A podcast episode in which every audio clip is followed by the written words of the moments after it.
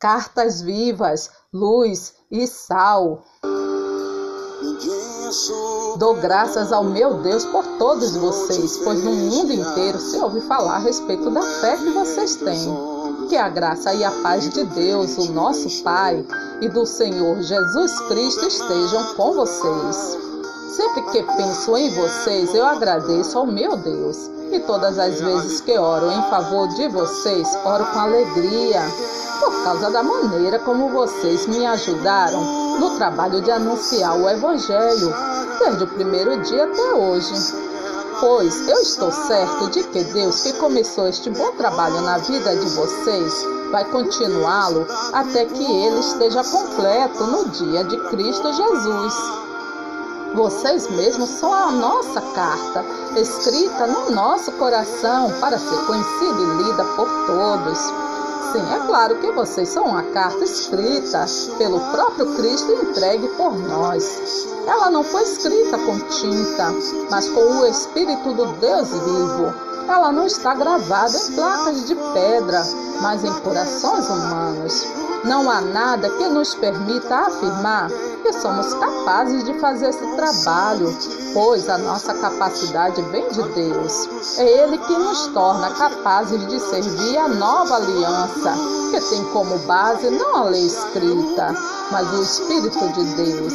A lei escrita mata, mas o Espírito de Deus dá a vida. Eu não me envergonho do Evangelho pois ele é o poder de Deus para salvar todos os que creem. Sirvo a Deus com todo o meu coração, anunciando a boa notícia a respeito do seu filho. É meu dever pregar a todos, tanto aos instruídos como aos sem instrução, pois o Evangelho mostra como é que Deus nos aceita. É por meio da fé, do começo ao fim. Como dizem as Escrituras Sagradas, viverá aquele que, por meio da fé, é aceito por Deus. Por isso, não podemos deixar de falar daquilo que temos visto e ouvido. Vocês são sal para a humanidade, mas se o sal perde o gosto, deixa de ser sal e não serve para mais nada. É jogado fora e pisado pelas pessoas que passam. Vocês são a luz do mundo. Não se pode esconder uma cidade construída sobre um monte. Ninguém acende uma lamparina para colocá-la debaixo de um cesto. Pelo contrário, ela é colocada no lugar próprio para que ilumine todos os que estão na casa.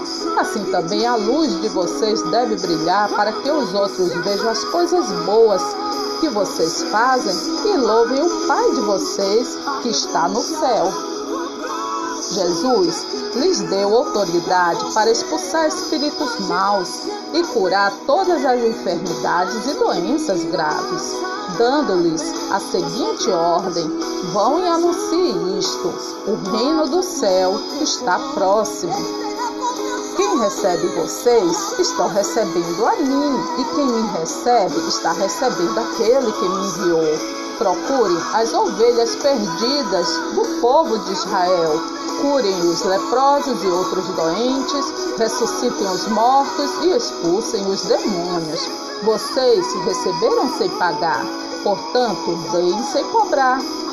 Quando entrarem numa casa, digam que a paz esteja nesta casa. Quem receber um profeta, porque este é profeta, terá uma parte da recompensa dele quem recebeu uma pessoa boa porque ela é boa, terá uma parte da recompensa dela. Mas eu afirmo a vocês que isto é verdade. Quem apenas por ser meu seguidor der ainda que seja um copo de água fria ao menor dos meus seguidores, certamente receberá a sua recompensa. Porém, escutem, eu estou mandando vocês como ovelhas para o meio de lobos. Sejam espertos como as cobras e sem maldade como as pombas. Deus, cada vez que falo e tenho de gritar e anunciar violência, destruição, eles me desprezam e zombam de mim o tempo todo porque anuncio a tua mensagem. E quando penso, vou esquecer o Senhor, e não falarei mais em seu nome. Então a tua mensagem fica presa dentro de mim e queima como fogo no meu coração. Estou cansado de guardá-la e não posso mais me aguentar.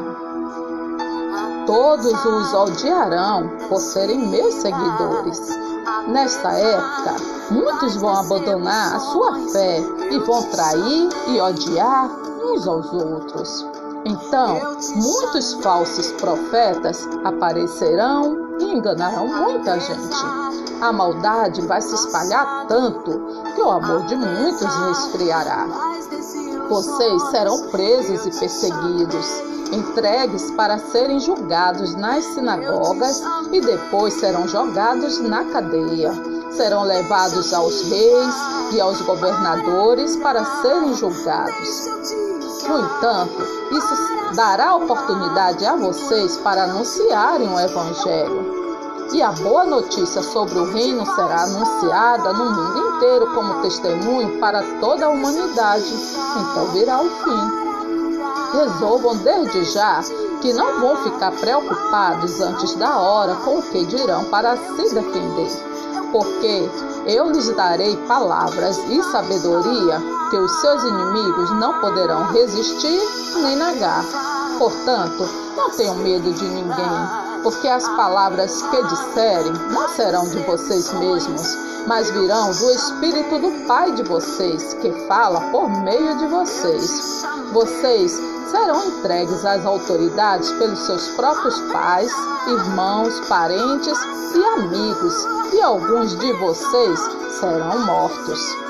Fiquem firmes, pois assim vocês serão salvos. Não tenham medo daqueles que matam o corpo mas não podem matar a alma. Porém, tenham medo de Deus, que pode destruir no inferno tanto a alma como o corpo. Desse modo, quem ama o seu pai ou a sua mãe, seu filho ou a sua filha mais do que ama a mim, não merece ser meu seguidor.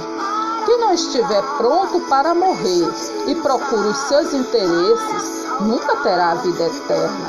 Mas quem esquece a si mesmo porque é meu seguidor, terá a vida verdadeira. Desde os dias em que João anunciava a, sua mensagem até hoje, o reino do céu tem sido atacado com violência e as pessoas violentas tentam conquistá-la. Com grande poder, os apóstolos davam testemunho da ressurreição do Senhor Jesus e Deus derramava muitas bênçãos sobre todos. Portanto, usemos os nossos diferentes dons de acordo com a graça que Deus nos deu.